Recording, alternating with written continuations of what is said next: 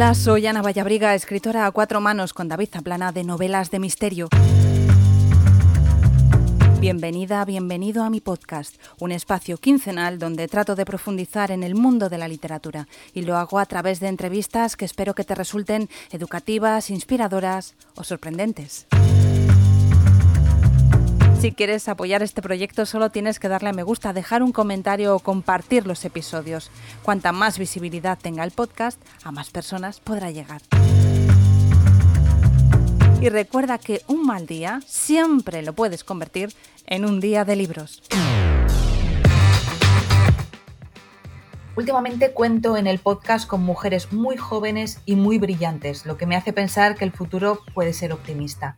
Laila Martínez es ensayista, poeta, novelista, codirectora de la editorial independiente Antipersona y Carcoma es su primera novela, una historia sobre casas encantadas y tres generaciones de mujeres en un pueblo de Cuenca, un libro que aborda el patriarcado y el clasismo. Bienvenida, Laila, a un, a un día de libros. Eh, muchas gracias, un placer estar aquí. Oye, mi primera pregunta es, ¿una nace o se hace activista? Pues yo creo que te haces, pero también creo que no lo eligen mucho.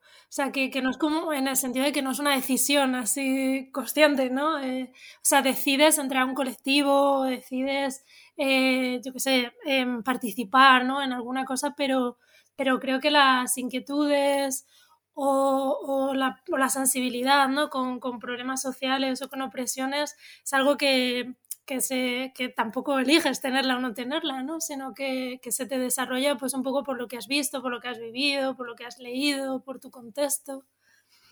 ¿Y cuál es tu contexto? Eh, bueno, yo vengo de, de, una familia de clase trabajadora, eh, inmigrante de, de Cuenca, Madrid, y, desde, la verdad es que desde pequeña ya, pues, eh, yo qué sé, leía un montón de, de, no sé, de cosas, o sea, muchas veces novelas, o sea, no tanto ensayo, pero, pero por ejemplo el otro día me estaba, me estaba acordando que, mm, o salió a hablar, no sé si salió a hablar en Twitter, eh, mm, sobre los santos inocentes. Y, joder, es algo que yo leí súper pronto, eh, con 12 o 13 años, para lo pronto para lo dura que es, pero, pero que lo leí súper pronto y el otro día estaba, y no lo he vuelto a releer, pero estaba, estaba pensando para mí misma eh, todo lo que, o sea, lo que hay en Carcoma, por ejemplo, de, de los santos inocentes, ¿no? O sea, cómo, cómo, se, cómo ese pozo, por ejemplo, se, se ha quedado. Bueno, compartimos un poco, yo también soy de un pueblo, yo de Huesca, ¿no? Pero de un pueblo muy pequeño que tiene ahora mismo Candasnos, pues tendrá como unos 400 habitantes y la verdad es que mi familia siempre ha estado muy presente, el tema de, las clases sociales, ¿no? De la injusticia de las clases sociales. ¿También estaba presente en tu familia? Sí, en mi familia, mm, no de una manera mm, a lo mejor muy explícita en el sentido de teorizada, ¿no? Eh, pero, mm, pero sí, claro, de una manera como mucho más eh, implícita. O sea, a lo mejor no tenía como las herramientas teóricas, ¿no? Para decir esto es opresión de clase, pero sí tenían como esa intuición sobre las injusticias y sobre y también cómo se reproducen ¿no? las injusticias. Eh, no sé, yo recuerdo, yo he vivido mucho tiempo con mi abuela y recuerdo, por ejemplo, ir a ver a, mm, ir a, ver a, una amiga suya de, que también había emigrado de Madrid, a, o sea, de Cuenca a Madrid y que estaba de criada interna en una casa y llevaba toda la vida de, criada ahí, o sea, había llegado de adolescente y ahora tenía pues la edad de mi abuela en ese momento que tendría 60 y alguno, pues yo era pequeña. Y, íbamos a verla los días que ella libraba y solo libraba los miércoles por la tarde, el único día, el único trozo de la semana que libraba y tenía que dejar la cena hecha. Y yo me acuerdo de ir a una casa en el centro de Madrid, un piso increíblemente grande. O sea, yo no sé cuántos metros tendría aquello, ¿no? Porque también de pequeño las, las distancias no eran ni también, pero, pero esta cosa como increíblemente lujosa, o sea, una cosa que yo nunca había visto, era toda una primera planta de un, de un edificio en el centro de Madrid y, y toda la vida había estado sirviendo a los señoritos y me, la, nos hacían, como nosotros íbamos a verla a ella, nosotras no nos dejaban entrar en la, en la casa de, en la parte de la casa donde estaban ellos, entonces teníamos que subir por las escaleras de servicio y entrar, solo podíamos estar en la cocina o en el, o en, el cuarto que ella tenía pegado a la cocina, que era un cuartucho ahí y yo ahí toda la vida. Entonces, claro, en estas cosas de, de joder, la, la, no sé, cómo aunque a lo mejor esa señora o, mi abuela ¿no? no tuviese las herramientas teóricas eh, para decir esto es, yo qué sé, violencia estructural, esto es violencia de clase, esto pasa por esto y por esto, no supiese términos como, yo qué sé, pluralía, ¿no? cosas así. Pero claro, sabí, tenían como una experiencia muy directa de, de, lo, de lo que era la violencia de clase pura y dura. Y después de dos ensayos, Utopía no es una isla y Gestación subrogada, escribes Carcoma, esta, tu primera novela. ¿Qué es Carcoma? Pues Carcoma es un poco un ajuste de cuentas. Eh, sí, es como una venganza, ¿no? De, ya que no tanto por mí, sino como sobre todo por las mujeres de mi familia, por mi bisabuela y mi abuela, que, claro, en ellas eh, lo que se juntó, lo que tocó vivir en mi familia, sobre todo las mujeres, pues fue la violencia patriarcal y la violencia de clase, ¿no? Eh, nosotros otras cosas como la violencia racial, por ejemplo, pues claro, nosotros no la vivimos, pero, pero esas dos sí que, sí que, no, hicieron una Sí, ya vale, ¿no? Ya con dos ya vamos bien. sí, para, sí, además, claro. Imagínate quién sufra todavía más, o sea, es tremendo. Claro, sí, alguien, por ejemplo, pues de origen gitano o pues que, todavía se le, se le, cruza otra más, ¿no? Y entonces, eh, claro, yo era, yo era, una, era una manera como de, vengarlas, ¿no? De, ya que, la afición por lo menos sirviese para, cambiar un poco la historia, ¿no? Ya que, ya que ellas no habían podido, eh, o sea, habían tenido que sufrir esas violencias y no se habían podido realmente defender más que con cosas muy como muy pequeñas, muy de estar por casa, ¿no? Como, como por ejemplo la magia o, o, con alguna maldición, con alguna cosa así, eh, pero, pero no habían podido vengarse realmente, ¿no? O, cambiar su historia o hacer que las cosas fuesen de otra manera. Entonces, esto es como, ¿no? Dije, bueno, por lo menos en ficción, que puede, en la, ficción, por lo menos en la novela, que, que las cosas acaben de forma diferente, ¿no? Y que, y que se puedan vengar. Bueno, y en esta venganza utilizas nombres reales, el apellido real, ¿no? De la familia que, digamos, ejercía esa violencia. Sí, eh, de hecho siguen, siguen estando allí, o sea, siguen teniendo... Un saludo para la familia. sí, porque además, eh, o sea, ya eran ricos de antes de la dictadura, pero con la dictadura franquista como se, se posicionaron muy bien y de hecho el, patriarca, digamos, el padre de la familia fue ministro de Justicia con Franco, o sea que, que estaban muy, muy bien situados, ¿no? Y claro, y siguen, ya no viven allí, eh, los, ahora son los nietos, creo. Eh, ya no viven allí, creo que viven en Madrid, pero, pero vamos, siguen teniendo las tierras, las casas y las propiedades y de hecho en Cuenca es un apellido bastante conocido por sí, porque no solo tienen en esa zona de donde está mi pueblo, que es como entre el Alcarre y la Sierra, sino que tienen en muchas otras partes más y tienen calles en muchos pueblos y plazas y cosas así. Entonces allí son bastante conocidos y yo su apellido sí que quise ponerlo. O sea, eh, por ejemplo, las protagonistas no tienen nombre, no tienen nombre propio, aparecen como abuela, nieta, se refieren una a otra así, no se refieren por el nombre. Y eso sí quería de alguna manera que, que no tuviesen nombre porque de alguna manera fuesen, fuésemos todas, ¿no? Eh, o pudiese ser cualquiera. Pero con ellos sí que quería que apareciese su nombre. Me pasó una cosa muy graciosa porque la primera entrevista que, que tuve, que fue la, en la cadena SER, eh, yo dije esto como un poco medio en broma, medio en serio, de, bueno, he puesto el nombre, espero que no me denuncien o algo. y, y, luego me escribieron un correo, un correo de los de la Asociación de Memoria Histórica de esa zona de Cuenca, para decirme, no te preocupes, que si te denuncian te ponemos los abogados. y yo dije, bueno, pues ya está. Si me ponen el abogado, yo ya tiro para adelante, yo ya digo el nombre por todos los lados. Así que sí, ellos querían que estuviesen como con su nombre. ¿Podemos decirlo el nombre? Sí, es, Jarabo el apellido. O sea, en Cuenca es bastante, es un apellido común, o sea, no es solo por esa zona y hay bastantes, no es solo de ellos. Pero quien sea allí, y además con la referencia de que fue ministro de Franco, hmm. es fácil, es fácil saberlo. Pues te iba a preguntar por eso, si había tenido alguna repercusión este paso adelante que habías dado. Pero por lo visto no, ¿no? No han dicho nada. Ni en el pueblo. No, ya no me refiero solamente que sabes que a veces estas figuras de autoridad suelen tener muchos acólitos, ¿no? O personas entre, entre los más pobres, a lo mejor incluso a los que han estado oprimiendo de alguna manera mm, y siguen teniendo ese, ese colchón, ¿no? En esa gente. Sí, de hecho, de hecho, por ejemplo, la, en mi pueblo seguían teniendo eso, las calles y, ya se cambió hace muy poco con la ley de memoria histórica. En teoría era obligatorio cambiarlas a todos los que hubiesen tenido eso, ¿no? Pues una implicación directa en la dictadura y tal. Y, y, todavía no se había aplicado eso en mi pueblo y así hace muy poco, hace dos años, cambiaron no solo esas, sino otras calles que había, General Mola, eh, cosas así y los cambiaron hace muy poco y hubo mucha, mucha resistencia y pintadas y tal.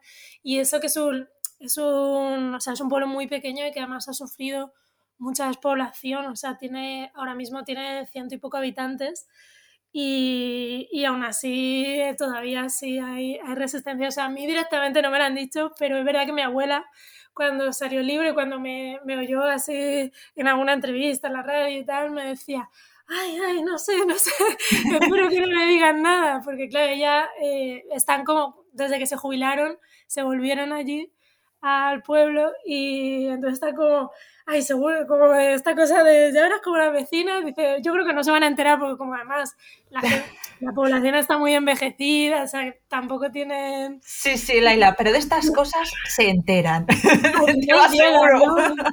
Es esta cosa de que, y además, claro, si les ha llegado a, a, los de la Asociación de Memoria Histórica del pueblo de al lado, pues,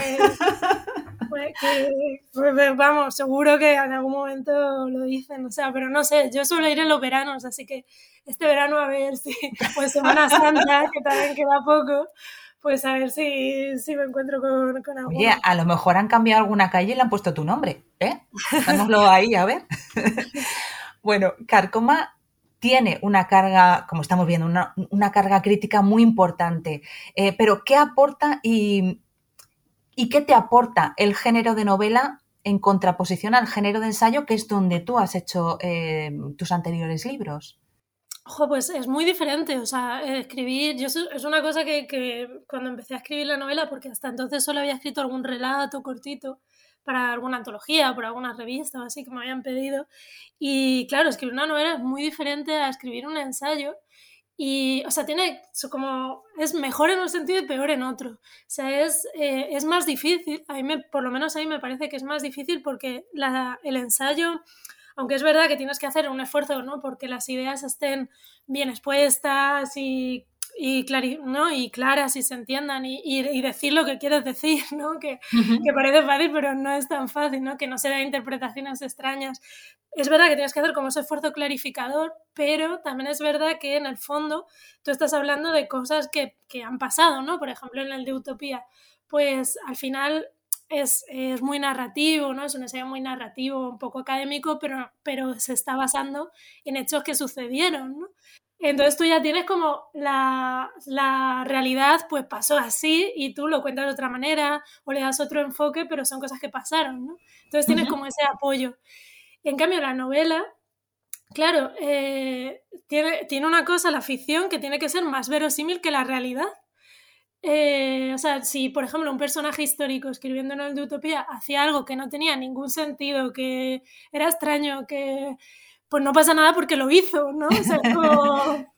Claro, pero aquí se eh, exige una verosimilitud que la realidad no tiene muchas veces, ¿no? Y, exige, ¿no? Como que, esté como mucho más eh, la trama, como sea mucho más coherente y a veces los hechos históricos, por ejemplo, no son nada coherentes, ¿no? O, pasan cosas por casualidad, y en cambio la ficción, si tú has habido abusar de las casualidades, pues pierde verosimilitud también, ¿no? Entonces es muy curioso como que, como, claro, como creas un pequeño universo, pero a veces es como más real o tiene unas normas más estrictas de realidad que, que cuando analizas un suceso histórico, que a veces pues una cosa pasó por, por completa casualidad o cosas así, ¿no? Y entonces en ese sentido es más difícil. Y en cambio, por ejemplo, claro, luego tiene la ventaja de que puedes hacer lo que quieras, ¿no? Que, que, cuando hablas de algo real, pues, pues los hechos son los hechos, no te los puedes inventar y aquí pues puedes hacer lo que tú quieras. Pero sí que, por ejemplo, me pasó que hay cosas de, como la novela está basada un poco en la, historia de mi familia y sobre todo en la casa de mi bisabuela, la historia alrededor de esa casa, me pasó que hay cosas que quité de la novela porque le, que sí que pasaron en la realidad y yo las quité y las quité por justo porque me parecía que perdían verosimilitud en la novela.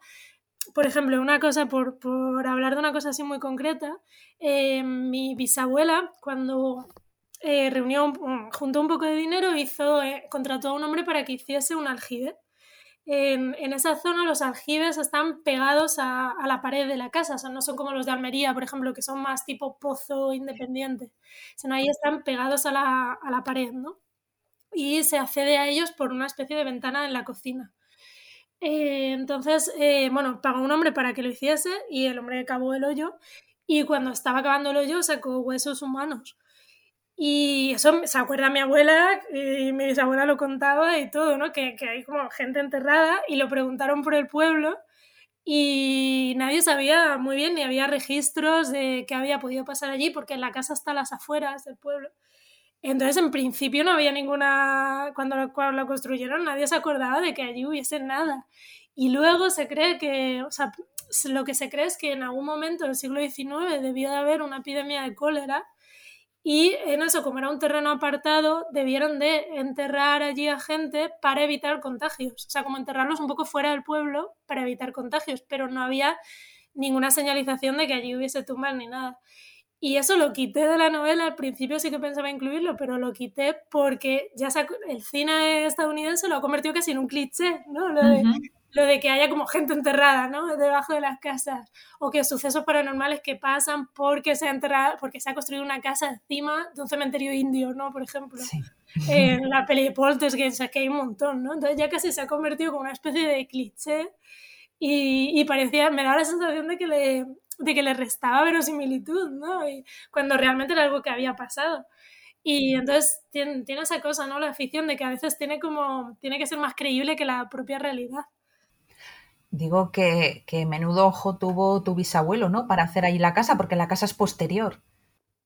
Claro, sí, yo creo que fue porque, porque era, es una zona bastante apartada, yo creo que porque era más barato allí y está cerca también de, de eh, allí por esa zona también hay como casas cueva, eh, que bueno, todavía siguen existiendo algunas, pero ya quedan pocas. Y, y, estaban también apartadas porque ahí era donde vivía como la gente más pobre de los pobres. O sea, era como cuando ya no tenías nada, pues te cavabas una cueva. Y, y que además muchas veces hubo muchos accidentes de casas que se derrumbaron con la gente, o sea, eso como terrible. Y entonces era donde estaba, eso estaba como en una ladera y así apartado también del pueblo, era como una especie de barrio que había allí y la hicieron por allí cerca, que claro, nadie se quería como acercar por allí, eso era como las afueras. Y ahora luego ya creció un poco más el pueblo y ahora se, ha juntado un poco más, pero con casas de segunda residencia en realidad. Pero, pero claro, antes estaba ahí súper apartado y nada, y, pero luego cuando construyeron, o sea, luego hicieron otros, hicieron como una nave cerca y tal, y también sacaron huesos. O sea, que se, que, se cree que debieron enterrar allí con alguna, con alguna epidemia, sí. Vaya tela. Oye, no hemos dicho el nombre del pueblo. Es la Peraleja. la Peraleja en Cuenca. Y está, sí, o sea, es, es, que es muy chiquitito, pero sí, está como justo entre, la sierra y la Alcarria. O sea, está como en un sitio intermedio entre uno y otro. Bueno, me interesaba sobre todo, bueno, hablar contigo de un montón de cosas porque los temas van fluyendo y, y vamos, me parece todo lo que tienes que aportar súper interesante, pero en realidad quería hablar yo sobre la violencia simbólica. ¿Y qué es la, la violencia simbólica? Claro, pues es esto, este tipo de violencia, ¿no? De, mm, que se ve muchísimo, por ejemplo, en la publicidad, en la ficción, eh, en el que eh, personajes, ¿no? las mujeres sufren, pues, eh, violaciones en la, en, la, ficción, ¿no? En los productos de, de, ficción. Esto es algo que el feminismo también ha, ha estudiado mucho y yo creo que le ha dado una vuelta muy interesante. Yo leía, por ejemplo, eh, una crítica sobre el cuento de la criada, eh, que bueno, tuvo bastantes críticas desde diferentes sitios, pero claro, justo criticaban esto, ¿no? De la violencia simbólica, o sea, de cómo a veces eh, la denuncia, o sea, porque, porque es una serie que al final pretende denunciar el patriarcado, ¿no? Y los riesgos de que el patriarcado se endurezca, ¿no? O, se, se mm, conjugue con regímenes autoritarios o de tipo mm, fascista o semi, bueno, pseudo-fascistas, ¿no? Y entonces, intentando hacer esa denuncia, en realidad eh, lo que hacía, o, con el, haciendo esa denuncia, claro, al final reproducía un poco un montón de violencia simbólica, ¿no? Eh, y al final se convertía en cada capítulo en un montón de... O sea, te sentabas a verlo y al final habías visto cuatro violaciones a lo mejor en un capítulo, ¿no? Y aunque fuese una manera crítica, claro, al final acababa reproduciendo lo mismo, ¿no? Y una, unas críticas muy interesantes justo desde ahí, desde la, desde la violencia simbólica que supone al final que las espectadoras, porque encima era una serie que su target mayoritario eran mujeres, que al final te sientes allí a una hora, ¿no? A ver un montonazo de violencia simbólica contra las mujeres que te cae a ti, ¿no? Eh, que te cae ahí como espectadora. Y, y bueno, yo esto también lo, lo reflexioné mucho con, con durante el confinamiento, estas cosas que se hicieron, un montón de cosas online y todo esto, pues yo hice un curso muy chiquitito con una profesora de la Universidad de Jalisco en México eh, que eh, lo hacía a través de una librería aquí, como era online, ella estaba allí en México, pero, pero nos pudimos apuntar. Y ella eh, pertenecía también allí a un colectivo feminista y decía que en su colectivo habían reflexionado mucho todo esto de la violencia simbólica. ellas en concreto lo habían reflexionado en relación al narco ¿no? y a, pues, contra las mujeres, ¿no? pero todas las pues lo de Ciudad Juárez, eh, también, ¿no? Las, eh, la violencia contra las mujeres del narco, las violaciones, los cuerpos descuartizados que aparecían, ¿no? De repente, y, la, y entonces ellas habían llegado a, la conclusión eh, de que la ficción a veces también reproducía esta violencia, ¿no? Em, de que muchas veces se hacían como obras de ficción, por ejemplo, series o películas en México, eh, que pretendían denunciar todo esto, ¿no? Pero claro, al, mostrarlo, de alguna manera lo reproducían y de alguna manera revictimizaban a las víctimas, ¿no? Y era como que las víctimas habían sido víctimas en la realidad y volvían a serlo en la ficción. Y ella decía que le parecía mucho más interesante los, los productos culturales, las series o las películas, que en los que de alguna manera las, las víctimas no volvían a ser revictimizadas, porque a lo mejor podían vengarse o a lo mejor tenían algún tipo de agencia, ¿no? O sea, que de alguna manera se cambiase la historia si, que, sin eludir la crítica, o sea, que la crítica estuviese, claro, ¿no? Y que, y que esas cosas se tienen que saber, pero que de alguna manera no hubiese como otra revictimización más o que no hubiese otra violencia, se habían sufrido la violencia física y no, que no tuviesen que sufrir otra violencia simbólica terrible, ¿no? Eh, otra vez. Entonces ponía ejemplos bastante interesantes de, cosas que se habían hecho en México, en literatura, en cine, y hablaba de una peli de una directora mexicana que se llama Isa López. Y bueno, la peli es, una peli de terror y está en filming y o sea, fue bastante no es de hace mucho, será del 2012 o 13 o así, y tuvo bastante, mm, se movió bastante incluso fuera de México porque Guillermo del Toro la, la padrinó y, y, bueno, como que, que eso permitió que, que, se moviese bastante. Es una peli de terror bastante guay, a mí, a mí es que me, me gusta mucho el cine de terror, y como cine de terror funciona, ¿no? Pero aparte tiene una lectura muy guay eh, porque son las víctimas del, mar, del narco, ¿no? Lo que, de lo que está hablando, pero de alguna manera eso, ¿no? los, los fantasmas no son simplemente fantasmas que han vivido un trauma y repiten lo mismo una y otra vez, ¿no? Sino que también tienen agencia para vengarse de quien les ha hecho eso, ¿no? Y, ella decía que, que, que, eso le parecía mucho más interesante porque no reproducía otra vez esa, esa violencia simbólica, ¿no? No convertía en violencia simbólica lo que había sido violencia física. Y no sé, me, me, me, pareció una reflexión que se me quedó un montón y de hecho también está un poco esa idea en carcoma, ¿no? De, de, que por lo menos no, no, se, no vuelvan a ser revictimizadas las mujeres de mi familia que ya fueron víctimas en la realidad, pues porque por lo menos la ficción sea un sitio de, donde no se les vuelva a victimizar y donde no se les vuelva a sufrir un montón de violencia. ¿Existiría la violencia simbólica sin el patriarcado? Eh, yo creo que no. O sea, es que claro, también es tan difícil imaginar cómo serían las cosas sin el patriarcado, ¿no? Porque lleva tanto. O sea, a mí me parece incluso más fácil imaginar el mundo sin el capitalismo, porque en el fondo lleva bastante menos tiempo, ¿no? Bastante menos siglos.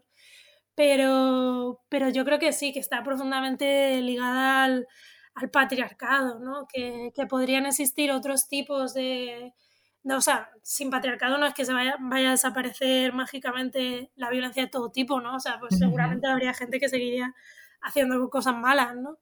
Eh, porque los seres humanos al final somos eso. Pero sí que es verdad que al desaparecer o sea, me refiero a que los seres humanos al final somos las dos cosas, ¿no? O sea, malos y buenos. Queda muy pesimista, sí. Claro, o sea, me, que me lo he pensado en la de decirlo, de que, claro, o sea, de que somos capaces de lo mejor y de lo peor.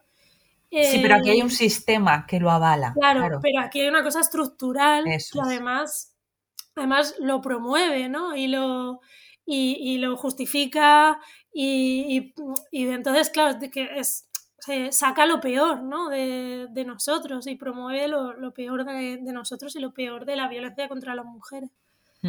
Sí, porque además es que esto viene desde el principio, ¿no? Bueno, siempre se pone el mismo ejemplo, pero con la pobre Eva, ya en la Biblia. Claro, total.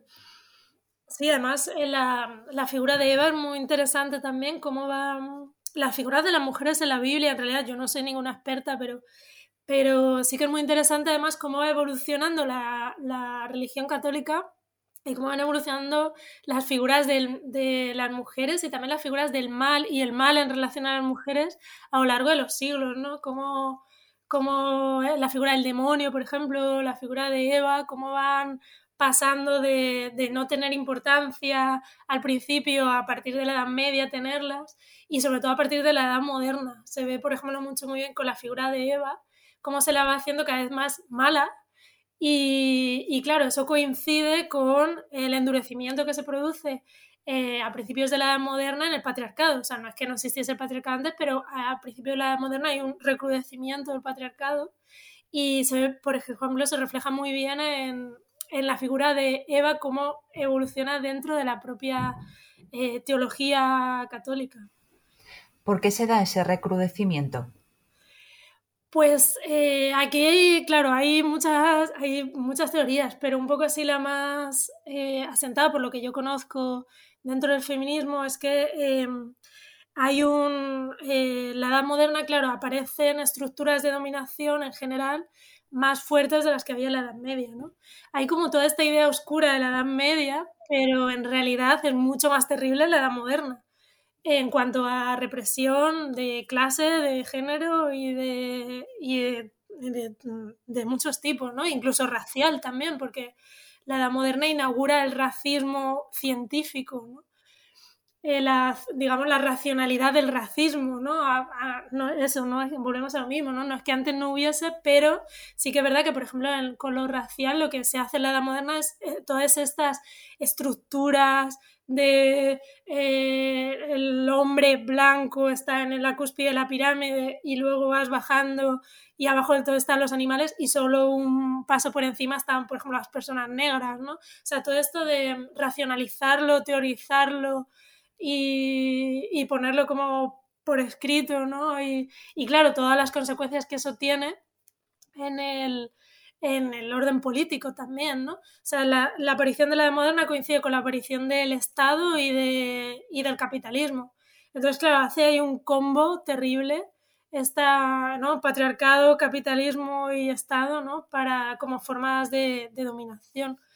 Y la, es muy curioso, por ejemplo, ver, em, es, bueno, eso lo investigué así como muy por encima, pero, pero se puede encontrar en Internet fácilmente es muy curioso ver, por ejemplo, cómo en muchas ciudades eh, de, eh, de, la península, eh, yo vi sobre todo Zamora, Burgos y Salamanca, creo que era que mm, como en la Edad Moderna se crean, a principios de la Edad Moderna se crean ordenanzas municipales que expulsan a las mujeres de determinados trabajos que hasta entonces habían estado ejerciendo. Y además es una cosa que, pasa en muchos sitios, ¿no? Y pasa con muchos trabajos. Por ejemplo, se las expulsa de cosas como eh, se las prohíbe ya eh, estar en los hornos, por ejemplo, ¿no? O sea, antes en los hornos había un horno como por barrio y en las ciudades, entonces eh, tú lo amasabas en tu casa, hacías el pan en tu casa y luego lo llevabas a, hornear allí, ¿no? Y en ese horno eh, generalmente trabajaban mujeres, era un trabajo como muy típico de mujeres, las que estaban pendientes de que no se, de que no se quemasen y de todo esto. Y ahí, por ejemplo, mediante ordenanzas municipales se las prohíbe a las mujeres ya trabajar en los hornos. Pero es que además pasa en un montón de profesiones, pasa en la medicina, ¿no? Que las mujeres habían sido las curanderas, sanadoras mayoritarias, y a partir de la, de la edad moderna, los comienzos de la edad moderna, se las prohíbe ya ejercer eso y para ser médico empieza ya como institucionalizarse la medicina como tal y para ser médico te tienes que sacar una licencia. Entonces esa licencia eh, solo te la dan si has pasado, por ejemplo, por ya empiezan las universidades a sentarse, ¿no? Y hacerse más, había habido, hay algunas que son anteriores, que son de la Edad Media, pero empiezan como, digamos, más a exigirse como requisito que tú hayas estudiado medicina para que puedas ejercer la medicina. Y eso puede estar bien, ¿no? O sea, no es una cosa negativa, pero ¿qué pasa? Que a las mujeres no se les permite acceder a las universidades hasta el siglo XX. Mm. En la Sorbona, por ejemplo, se las expulsa en ese momento y hasta el siglo XX no se las permite acceder. O sea, hay cinco siglos de las que las mujeres no pueden ejercer la medicina cuando ellas eran las que mayoritariamente lo habían hecho. Y pasan muchas cosas, pasa la albañilería, por ejemplo, ¿no? Que parece una cosa tan... Pero las mujeres, era muy frecuente en la Edad Media que las mujeres participasen en las obras públicas. O sea, que se iba a construir un puente en la ciudad de Burgos. Entonces había como un llamamiento a que, cada familia tenía que enviar a, alguien a que contribuyese en las obras y de todo esto hay registros, claro, se sabe porque están eh, los nombres con la edad de quién trabajó, cuántas horas, los pagos que se les hacían, ¿no? Eh, la Catedral de Burgos, por ejemplo, o en eso, en una obra pública de un puente o de la muralla. Eh, entonces se sabe que había muchas mujeres. Y, y, en cambio, a partir de la moderna también se las impide, por ejemplo, participar en ese tipo de, de cosas, ¿no? También empieza todo, claro, todo también que el feminismo lo ha hablado mucho de ello, de la caza de brujas, ¿no? Que, parece una cosa medieval, pero en realidad es una cosa de la edad moderna, realmente, ¿no?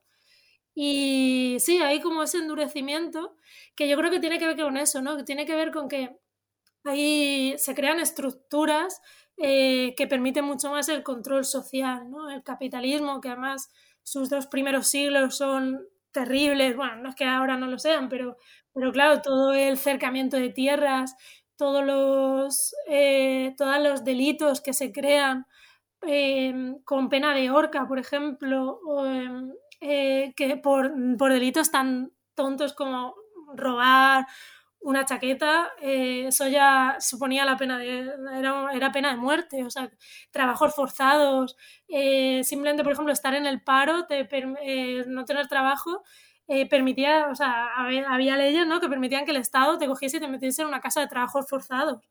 Eh, o te llevasen a las colonias obligatoriamente, ¿no? A trabajar también en trabajos forzados.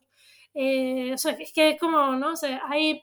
Claro, también yo creo que los reyes medievales, por ejemplo, en realidad no tenían mucho control sobre el territorio. O sea, no es que no hiciesen cosas terribles a veces, claro que las hacían, pero en realidad no tenían como la, estructura institucional eh, para saber qué se estaba haciendo en no sé qué ciudad o en no sé qué pueblo que, estaba dentro de, su, de, sus tierras, porque a lo mejor estaba a cinco días de caballo y cosas así, y, a lo mejor no iban toda su vida, ¿no? Entonces no había realmente, eh, no, llegaba siquiera a su capacidad de imponer normas, ¿no? En cambio, claro, toda la creación de todas las instituciones del Estado, de todo esto, pues permite que también el poder se pueda imponer de forma fehaciente, ¿no?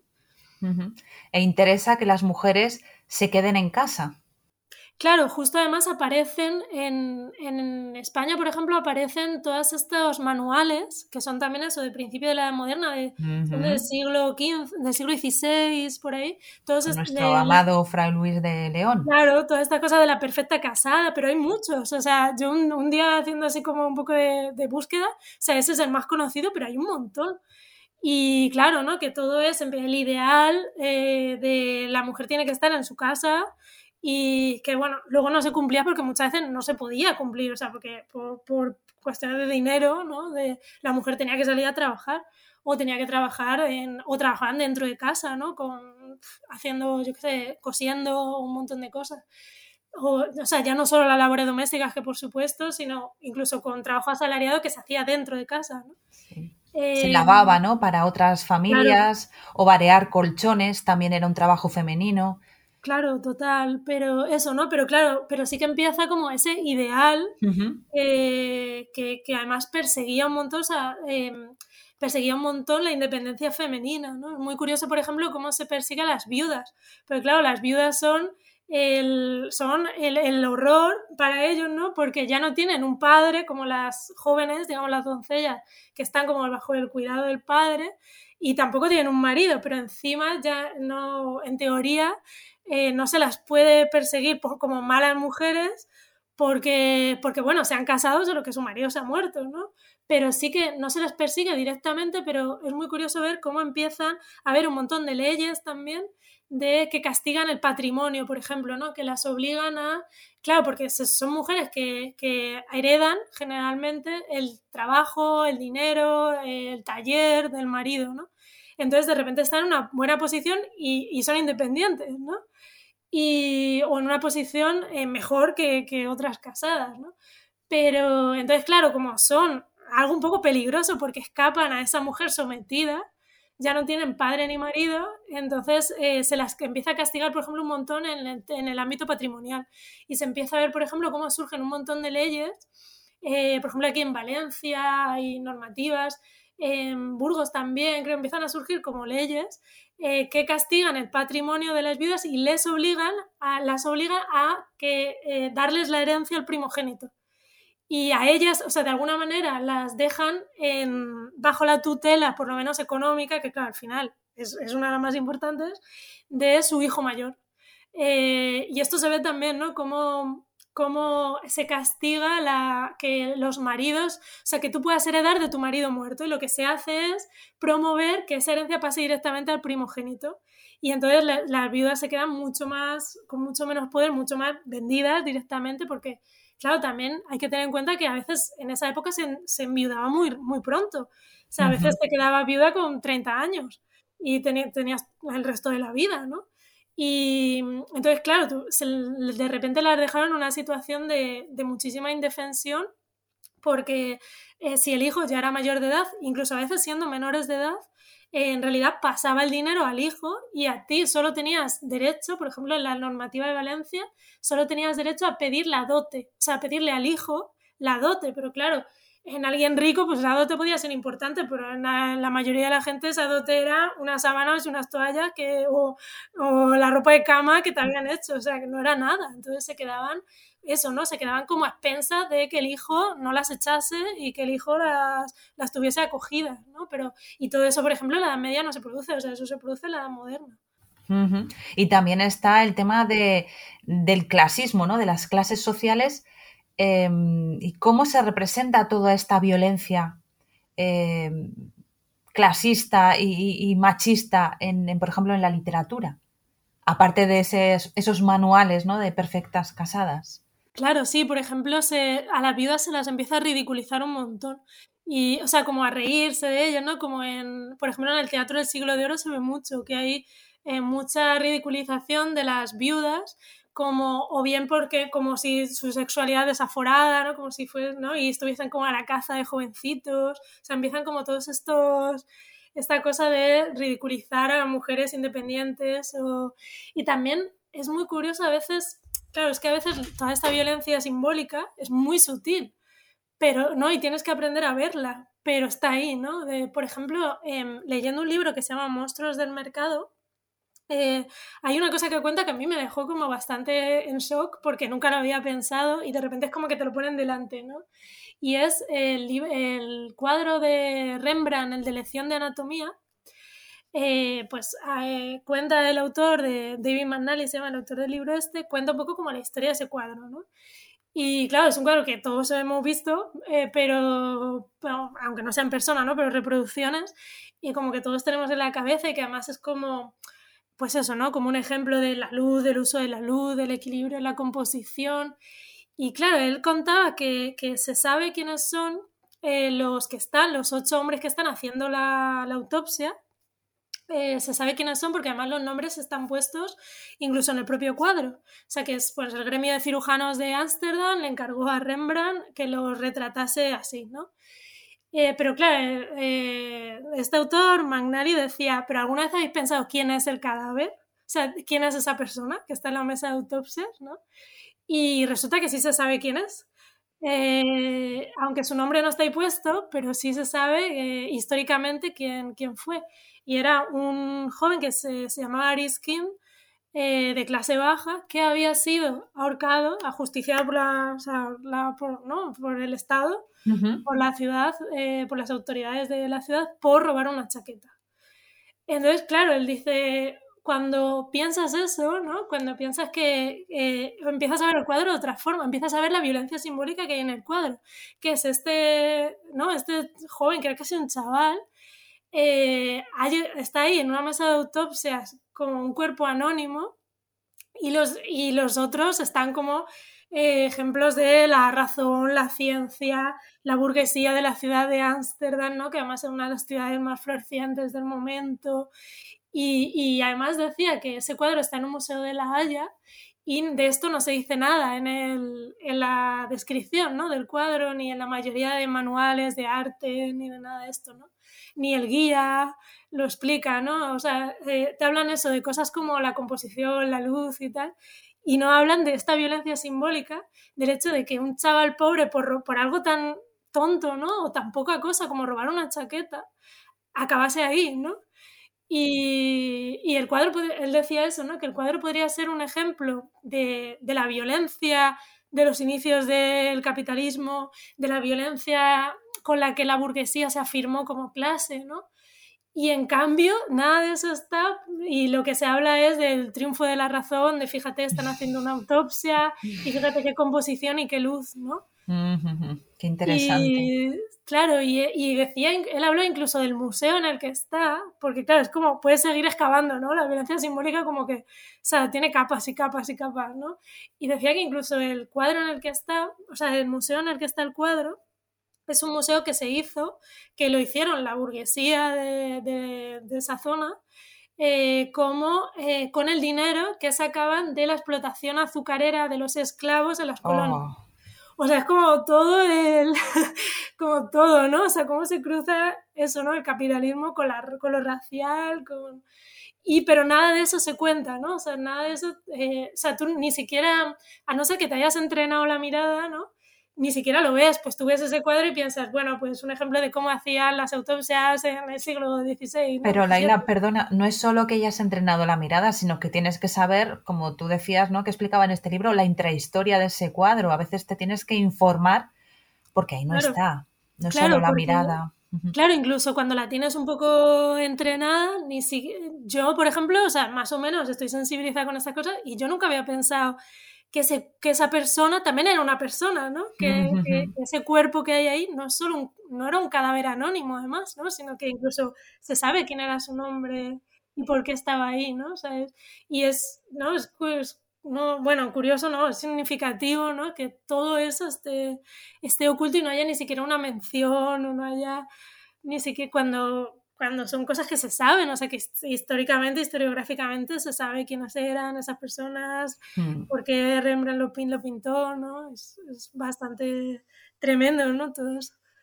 Y hay otra cosa que, bueno, ya para ir casi ya terminando el tema, ¿no? Eh, aunque yo creo que podríamos estar aquí horas y horas porque me encanta escucharte, em, pero hablar también de la violencia simbólica en el sentido de intentar que las mujeres nos enfrentemos unas a otras. Eso lo ha hecho muy bien el patriarcado a lo largo del tiempo. Total, sí, o sea, claro, como ponernos a, competir es algo que en general el poder hace mucho, ¿no? Como intentar que, que, te pelees con los que tienes a los lados o abajo incluso, ¿no? En sí, las clases sociales también ocurre, claro, eso siempre dice, ¿no? ¿Cuál es el enemigo del último de la fila? El penúltimo. ¿no? es tremendo. Claro, ¿no? Y sí, sí, total. Y, y, y, sí, y esa violencia, o sea, eso lo tenemos interiorizado y a no ser que igual, a no ser que te que leas o que te sensibilices de alguna manera, es muy fácil caer en eso, ¿no? Porque eso es lo que hay en el ambiente, o sea, es muy fácil acabar al final, yo qué sé, eh, no sé, culpando a otras mujeres o, o compitiendo ¿no? con otras mujeres o, o, culpando a los que en la sociedad están peor que tú o un escalón peor que tú, ¿no? yo qué sé, pues a la gente que emigra de país o a cosas así, ¿no? Que todavía tienen más opresiones que tú y acabes culpándolos, ¿no? Pero claro, yo creo que es como el del propio funcionamiento del poder hace eso, ¿no? Porque mientras estés con eso, no, entretenido con eso, ¿no? No, no ves quién realmente está, quién real, contra quién realmente habría que ir o quién realmente se está beneficiando de esa, de esa violencia, ¿no? Hay una anécdota que escuché una vez y no me quedé con los datos, pero es que me llamó mucho la atención. Eh, o sea, la voy a contar regular, pero bueno, la, esencia se entiende. Y es que eh, en el Senado romano, pues había un joven senador, ¿no? Que dijo que por qué a los esclavos no se les ponía unas túnicas pues amarillas o de algún color llamativo para saber pues cuando paseabas quién era esclavo y quién no, ¿no? Y, y, un senador que había más mayor que él le dijo que eso era una tontería, que cómo se había ocurrido que si llevaban unas ropas que los identificaran, al final ellos se darían cuenta de cuántos eran y de qué pocos eh, romanos con todos los derechos había, ¿no? Y, eso era peligroso, claro. Claro, total, sí, sí, o sea, me parece, vamos, no, la, no la conocía la anécdota, pero me parece tal cual. Em, leí algo, una, una cosa parecida, no, fue en un documental que hay sobre los orígenes del flamenco, eh, los orígenes negros del flamenco y de africanos, porque claro, la Sevilla era un puerto de esclavos, o sea, mm. había, o sea, claro, ¿no? Y, y, hablaba de, cómo algunos ritmos, por ejemplo, del fandango, ¿no? Venían de, eh, se podía rastrear historiográficamente eh, cómo venían de los, de los esclavos que, que venían de allí, ¿no? Y contaba justamente cómo les habían permitido en un momento dado a los esclavos eh, que claro, es que esta cosa aquí, o sea, parece que aquí no hubo esclavitud, ¿no? Pero, pero o sea, en Sevilla había bastante población que era esclava. En Sevilla porque era el puerto más importante, pero también en otros sitios, ¿no? Y estaban por la calle y andaban, ¿no? O sea, quiero decir que parece que eso está muy borrado, ¿no? De, de cómo nos imaginamos a lo mejor Sevilla en el siglo XVII y XVIII y, no pensamos en eso, pero, pero sí existía, ¿no? Y decía, bueno, en, decía que en un momento dado en el, les permitieron hacer una cofradía solo de personas negras, ¿no? De, de, gente que venía de, o que eran esclavos o que habían sido esclavos o que sus padres habían sido esclavos, ¿no? Y había una cofradía en Sevilla en un momento histórico que solo era de, eh, sus miembros solo eran personas negras, ¿no? Y claro, se dieron cuenta, o sea, como esto lo permitieron por una cosa católica, de en plan, bueno, pues mira, los salvajes estos se están haciendo, claro, ¿no? Como una cosa de, bueno, la iglesia le parece bien que sean, van a sacar una cofradía, una procesión, y luego se dieron cuenta de que de esto, ¿no? Lo que decías con lo de la túnica romana, de en plan, se están juntando aquí, se van a dar cuenta, ¿no? O sea, dejan de estar divididos y, se empiezan a hablar entre ellos, ¿no? Y a conocerse entre ellos y a salir juntos, aunque sea en una procesión, pero en el fondo una procesión también puede ser una cosa muy política, ¿no? y, claro, y entonces eh, decidieron quitarla, o sea, impedírselo, prohibirles que la deshicieron esa cofradía, les impidieron tenerla y todo, porque se dieron cuenta de cuando se juntan, ¿no? Los, los que están en una posición, aunque sea por una cosa en principio que no parece muy, eh, porque parece incluso tendente al, favor, al poder, ¿no? De ese momento, al poder de la Iglesia Católica, se parece beneficiosa para ello, pero claro, el propio hecho de que se juntan, de que sepan cuántos son, de que vayan juntos por la calle, aunque sea en una procesión, ¿no? De que hablen entre ellos, de que tengan un sitio donde reunirse, ¿no? Hmm. Eh, sin la mirada de, de, sus amos o de los blancos, ya era se dieron cuenta del potencial peligroso y enseguida dijeron, no, no, no, esto, esto hay que quitarlo, ¿no? Oye, ¿algún ejemplo actual de, en literatura, sobre todo, eh, de violencia simbólica que te haya llamado la atención? No sé si, si, has leído algo que te haya llamado la atención o ya seleccionas muy bien lo que lees. Sí, yo eso, eso sí, a veces de vez en cuando me, me equivoco con algún, o, bueno, o lees alguna cosa que es como un poco por obligación o tal, y de repente te salta. A mí me pasó, por ejemplo, no es, bueno, no es un ejemplo actual, lo que pasa es que yo lo leí hace poco, con Drácula de Bram Stoker que, que, yo no lo había leído y de repente lo leí y, y fue como, uff, o sea, como toda esta misoginia, ¿no? De aquí como súper gratuita y, y, así de ejemplos más, más actuales, em, eh, leí, que creo que se publicó ayer o antes de ayer, un artículo sobre Euforia de Rubén Serrano, lo escribió Rubén Serrano en Pícara, creo que fue, creo que ha sido, y sobre la serie eh, Euforia, ¿no? Y cómo eh, estaba muy bien que lo que hacen es eh, las protagonistas eh, vengarse un poco de un hombre, de un tío que es un maltratador y, y bueno, un abusador y un violador, ¿no? Y, pero claro, eso en principio está guay, ¿no? Porque es como, bueno, el final de la temporada es la venganza, además es una venganza muy simbólica porque se vengan de él a través de una obra de teatro, ¿no? O sea, ponen en escena lo que él ha hecho ahí delante de todo el instituto y entonces eh, es como, va, bueno, esto está muy guay, ¿no? Pero eh, como se ríen de él es con, eh, bueno, acusándole un poco, hacen como un número musical en el que lo que hacen es hablar un poco del homoerotismo de los gimnasios. O sea, en el, y claro, y en de los gimnasios masculinos, ¿no? Esta cosa de que los hombres se duchen ahí entre ellos y tal. Y como me parece una cosa muy de hombre, ¿no? Ir al gimnasio, ponerte fuerte, tal, como una cosa de la masculinidad hegemónica. Y en el fondo puede ser una cosa muy homoerótica, ¿no? Y eso es como, tú dices, está bien, pero claro, en el fondo, en lo que decía Rubén Serrano en el artículo, yo cuando lo vi, no, o sea, no sé, me, me, quedé más con esta parte de qué guay, que se ríen de él y que se vengan, ¿no? Y, pero claro, lo que decía en el, en el, artículo era que en el fondo se están riendo de él eh, como maricón, ¿no? Lo están llamando sí, maricón. Sí. Total. Y, y, me pareció que era, joder, parece que estas cosas, además era una serie que fue vendida como muy queer, ¿no? Porque una de sus protagonistas es una chica trans, la otra es, es bisexual, ¿no? Y era una cosa como... Y joder, como en el fondo, por ejemplo, la homofobia sale ahí en el... ¿No? Sale... Mm. Parece que sería algo que esta serie además tendría que tener yo qué sé, que tendría que tenerlo en cuenta, ¿no? Que, que, no es una cosa que, bueno, dices, pues Drácula, pues bueno, en el fondo es de hace un siglo y medio casi, pues bueno, eh, yo qué sé, eh, parece que se entiende mejor, ¿no? Aunque entonces también había mujeres haciendo cosas que ya no eran eso, pero bueno, parece que se puede, pero que se puede disculpar un poco, ¿no?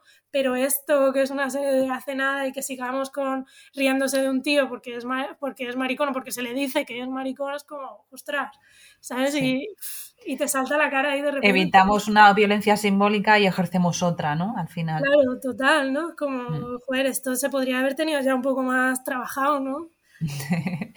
pues sí. Oye, Laila, vamos a hacer el test literario, que ya es la parte final de, de la entrevista, y vamos a ver qué, qué me cuentas. Un clásico que te haya gustado. Bueno, yo a mí eh, clásicos del terror me gustan muchos, eh, pero por decirlo así, por ejemplo, Cumbres Borrascosas, eh, me, me, pareció súper guay, así como una historia de fantasmas, ¿no? Muy, muy, muy guay. Y también Frankenstein, ¿no? Que, que además lo volví a leer hace, lo volví a leer hace poco. Y buah, es que tiene tantas lecturas, o sea, es, es, como, puedes hacer una lectura feminista, puedes hacer una lectura de clases, puedes, eh, o, sea, mm, o, sea, como que no se acaba, ¿no? Te lo vuelves a leer y sigues sacando cosas. Un clásico que te, parezca, que te parezca que no ha soportado el paso del tiempo pues por ejemplo eso, ¿no? Drácula de, de Bram Stoker, que, que, bueno, es verdad que ha habido que la, bueno, una gran parte de la crítica dice que en realidad su valor es más bien el valor que tuvo la figura del vampiro y el impacto cultural, que ya lo tuvo además en su momento, pero que ha seguido, sigue vigente, ¿no? Eh, o sea, que su valor es más eso, como casi como pop, como lo que ha pasado a la cultura pop, que, que en sí el valor literario de la novela, ¿no? Pero, pero me encontré de repente, yo no la había leído y la leí hace poco y eso, ¿no? De repente me encontré con toda esa misoginia, que, pero como muy cruda además. Y fue como, uff, esto, bueno, nos quedamos con la figura del vampiro, pero esto, vamos, que se quede ahí en el siglo XIX. Un libro que te impactó para bien en tu adolescencia. pues bueno, ha salido también, pero mm, ha salido ya la entrevista, pero Los Santos Inocentes, por mm. ejemplo, a mí me, mm. me impactó muchísimo.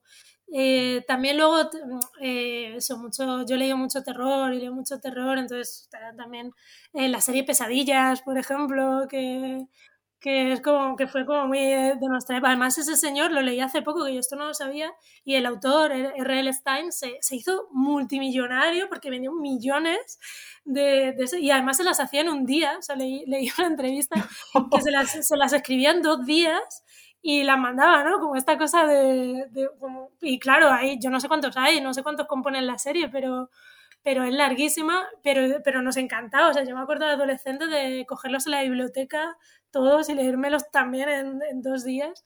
Pero, y eso yo creo que en realidad formó mucho eh, todo este gusto por el terror, ¿no? desde adolescente. Pero así como obra literaria que en verdad me, me dejase como pozo y que además ha sido un pozo que, que incluso muchos años después he ido viendo cómo iba saliendo, es Los Santos Inocentes un libro que recomiendes siempre.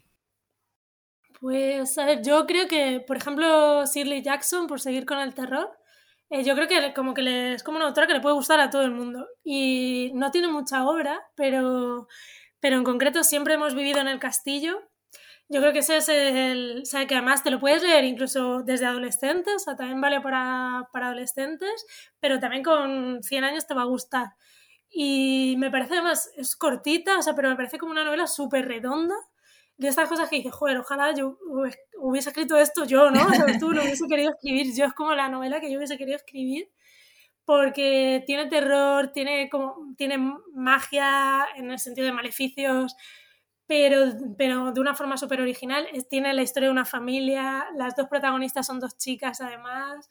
Sí, me parece que es, eh, no sé, es menos conocido que su, menos conocida que su otra obra, la de La maldición de Hill House, pero a mí esta me parece incluso mejor, me parece una obra redonda y que además como que a cualquiera le puede gustar.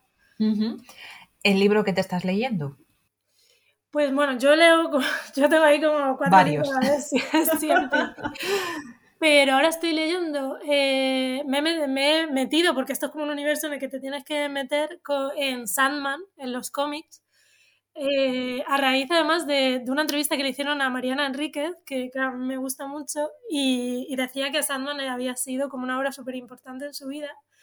Y y bueno, ayer me acabé el primer tomo, creo que son 10 me parece, no estoy muy segura, porque, porque como salió en Estados Unidos en grapa, pues claro, luego la han ido haciendo como los tomos varían un poco, pero creo que, creo que son 10, empecé con el primero. Y claro, es como un universo entero, o sea, hay de todo, hay mitología, hay leyendas urbanas, hay ¿no? es como referencias, muchas referencias a, a, a personajes históricos también, no sé, cómo es como un universo entero y estoy ahí como bastante alucinando con, con eso. Oye, ¿y cómo es para ti un día de libros perfecto? Pues eh, a mí, yo, eh, o sea, comprar libros, ¿no? Esta cosa que se dice que es casi un meme de internet ya, pero de comprar libros es una actividad diferente a leerlos, ¿no? Como, y es verdad, o sea, yo con eso ya me, o sea, antes pensaba, ¿no? Antes tenía esta cosa de, buah, tengo 20 libros en casa sin leer, ya no me voy a comprar más desde que vi eso dije, es verdad, son actividades diferentes. Entonces puedo comprarme todos los que quiera, acumularlos ahí y ya me los iré leyendo.